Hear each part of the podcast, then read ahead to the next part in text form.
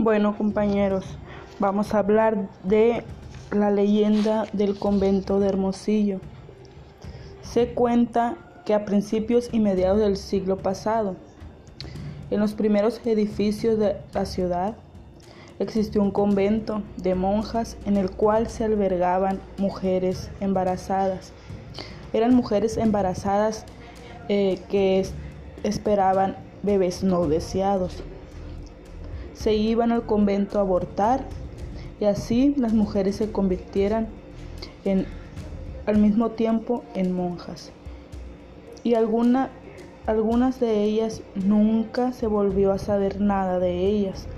Al paso de los años, cuando se remodeló esas instalaciones mm, del convento,